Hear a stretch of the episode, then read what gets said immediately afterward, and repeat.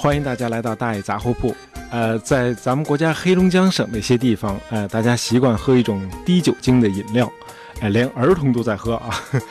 呃，这种饮料叫格瓦斯，哎，在北京大一些的超市货架上也能看到。这是一种很独特的用面包干发酵制成的饮料，这个酒精度的含量只有百分之一。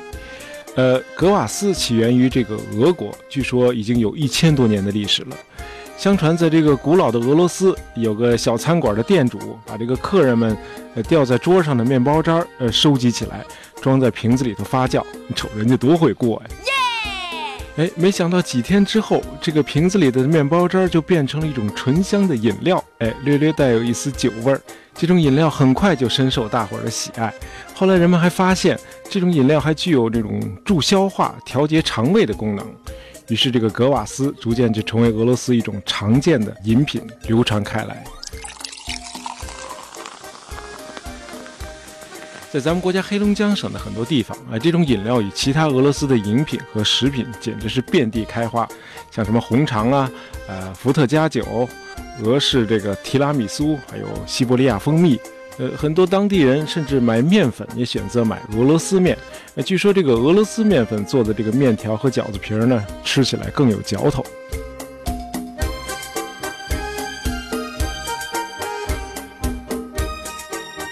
去过黑龙江的朋友都有这样一个印象：你越往北走，你看到的中国元素就越少，你会有一种幻觉，感觉你早就已经越过了边境线，进入俄国境内了。你行车的道路的周围是大片的白桦林，这个林间呢，隐约能看见俄式的建筑。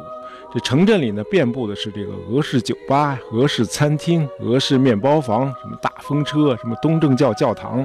就这还嫌不够，这个在华的俄国人还到处游说，哎，希望这个中俄两国能够通力合作，修复和修缮在文革期间遭到破坏的那些带有俄国元素的历史遗迹，主要是在哈尔滨、沈阳和大连。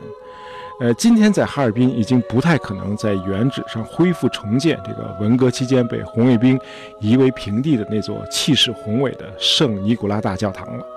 但是，这个六十年代地处哈尔滨棚户区的那个圣索菲亚大教堂却能够在这次浩劫中得以幸免。哎，今天已经得到了很好的修缮。哎，有的时候这个低调点真的没坏处。呃，大伙儿去哈尔滨旅游可以去参观一下这座气势宏伟的圣索菲亚大教堂。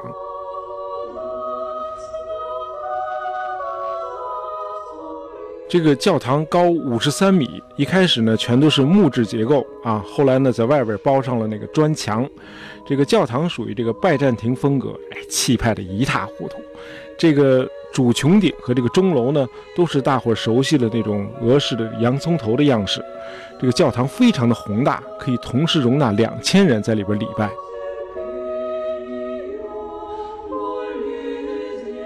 那为什么已经有了圣尼古拉大教堂，俄国人还要在同一座城市再建一座这么大的教堂呢？哎，你肯定猜不到。哎，这座圣索菲亚大教堂是专门给俄军的官兵做礼拜用的。那有朋友会问，这个俄国军人当初怎么会驻扎在离中俄边境三四百公里、已经处于中国腹地的哈尔滨呢？呃，是这样的。一八九一年，这个沙皇俄国开始修建西伯利亚大铁路，这目的呢是把俄国的欧洲部分和亚洲部分连接起来。于是，这个野心勃勃的俄国人呢就设想，沿着这条铁路再修一条往南去的支线，把整个铁路线修成个丁字形。往南进入中国的这条支线呢，就起名叫中国东方铁路，也叫中国东省铁路，简称中东铁路啊。这个中东跟现在中东不是一个概念啊。哎，要不是那会儿清政府拦着，这俄国人绝对不会把路刚修到旅顺就善罢甘休。哎，他们还真计划过往西再开一条支线，把路一直修到咱们国家西北的甘肃省。这老毛子是真不见外。好，这条一直通往旅顺的中东铁路全长是两千五百公里。呃，按照所谓的中俄密约的规定，俄国人拥有对铁路的经营权，还可以派军队沿线守卫。这就是为什么哈尔滨需要一个专门为俄军官兵做礼拜的大教堂了。这个中东铁路通车后，俄国人开始大量移民中国东北。要不是后来爆发了日俄战争，这个东北的未来真的很难设想。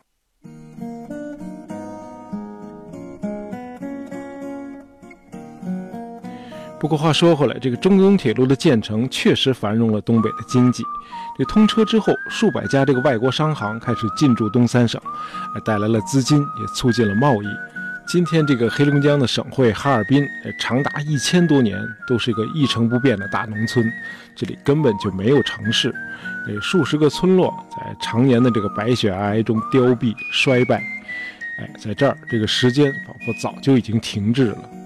但是，这个中东铁路建成后，哈尔滨的交通、贸易和人口迅速膨胀，不到三年的功夫，三十三个国家的十六万侨民在这里定居下来。哈尔滨瞬间从农村变成了个国际大都会，但这个外国侨民中占绝大多数的还是俄国人。除了哈尔滨，整个中东铁路沿线都成了俄国在远东地区的延伸。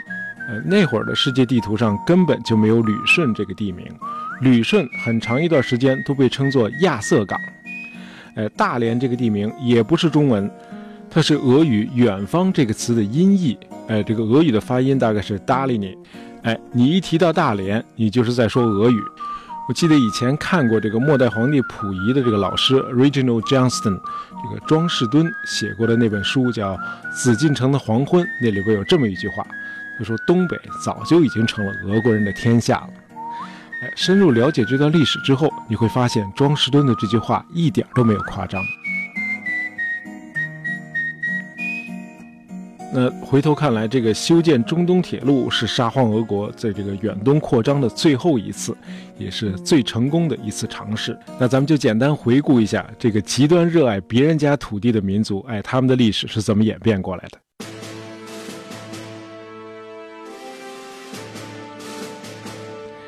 呃，一二四零年，成吉思汗的孙子呃拔都在这个西征的时候灭掉了今天的俄罗斯的前身，叫基辅罗斯公国。呃，灭掉了这个基辅罗斯公国后，这个蒙古人就在这儿建立这个金帐汗国，开始了对俄罗斯长达二百四十年的野蛮统治。呃，一三六八年，这个蒙古统治者在中原地区被朱元璋打败，失去中国之后，这个蒙古人在其他地区的统治也开始动摇了。到了一四八零年，俄国人完全彻底地赶走了当地的蒙古统治者，统一了全国。这个时候的俄罗斯全国的面积只有二百八十万平方公里，还不到今天中国国土总面积的三分之一。全国人口是六百万，哎，没有出海口，是个经济极其落后的内陆农业国。这个对外贸易完全被这个来自欧洲的商人操控，这些商人很多都是来自当时这个盛极一时的汉沙同盟，还有就是英国人于一五五五年成立的那个莫斯科公司。眼看着钱都让外国人挣了。这俄国人自己只能面朝黄土背朝天，这汗珠子掉地下摔八瓣。这俄国当时的统治者伊凡四世非常的生气，不成，咱们也得找到咱们自己的出海口。这样，这俄国就开始了长达四百年的对外扩张。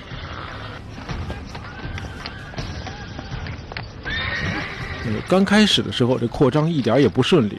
往西走呢，人家波兰和立陶宛俩国合并了，拧成一股绳，防着这俄国人西进。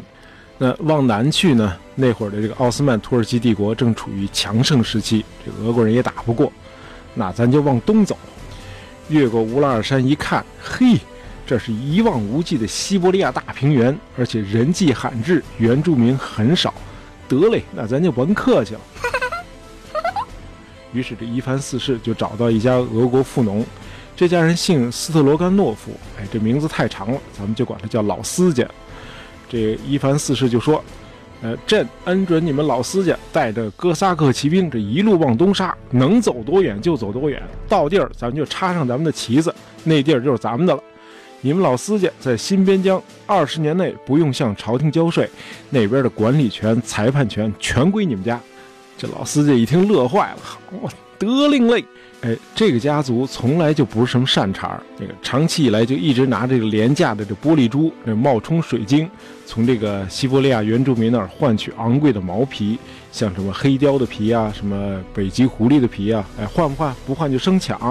哎，要多缺德有多缺德！这下好，有了皇上的圣旨了，干吧！于是，这老司机就带着他拼凑起来的一帮乌合之众，沿着像桌子一样平的这个西伯利亚大平原，这一路就向东杀过来了。哎，几代人下来，这俄国人就这么一直扩张到了西北太平洋的鄂霍次克海。与此同时，这俄国人又把目光转向了这南边的黑龙江和乌苏里江流域。哎，到了一六四三年，也就是李自成推翻明朝的前一年，有一个叫波亚科夫的这个俄罗斯冒险家，就带着一帮哥萨克骑兵就攻入黑龙江流域。哎，这帮人很快就被当地的原住民围攻，后来这个弹尽粮绝。眼看就要集体饿死在这儿，这波亚科夫就兽性大发，下令咱们吃人肉过冬。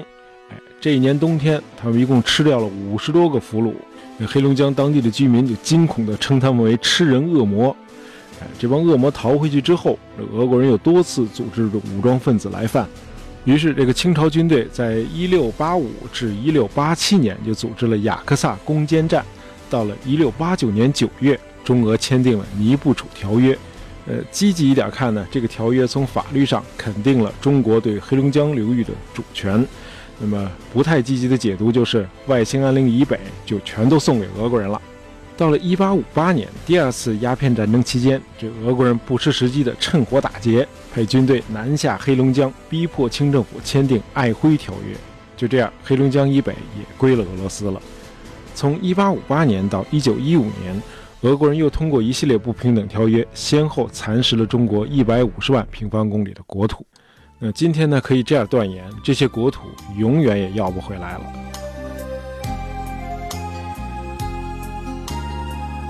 哎，你没打算要，并不意味着别人就已经解除了戒心了。这些年，由于中国对这个西伯利亚的投资在逐年递增，啊，现在已经超过了当地总投资的百分之四十。于是，在俄罗斯就有不少人在惊呼：“啊，中国人马上就要接管西伯利亚了！中国对俄国的蚕食开始了！”哎，这些臆想的依据呢，就是中国的投资者和这个中国的农民在大面积的租赁西伯利亚的土地。但是，这些俄国人忽略了这样一个事实，就是俄国的农业用地有一半一直是荒废的。如果把这些土地利用起来，产生的经济价值，双方都可以从中获益。而且在西伯利亚租赁土地的这个数千中国农民中，没有一个人提出过要在当地移民。哎，就是说，中国人带给俄国的不是危机，而是农业技术、劳动力和繁荣的市场。哎，和生活中其他事情一样，这个繁荣一旦成为常态，哎，就不引人注目了。但是如果你在西伯利亚待上一年，你会发现，一年中的一二月份，哎，这个地区会突然丧失它平时的生机勃勃。为什么？因为中国人都回国过春节了。哦。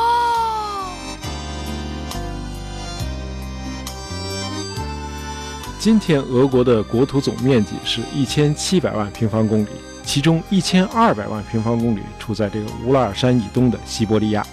哎，这里集中了全世界百分之二十的淡水资源这个全球第二大油气田，各种其他的矿产资源储量也极其丰富。呃，曾经提出过这个质量守恒定律的这个俄罗斯科学之父洛蒙诺索夫曾经说过，这个俄国的强大就在于西伯利亚的富饶。呃，今天可以加上这么一句：开发这些富饶的资源，需要中俄两国人民的通力合作。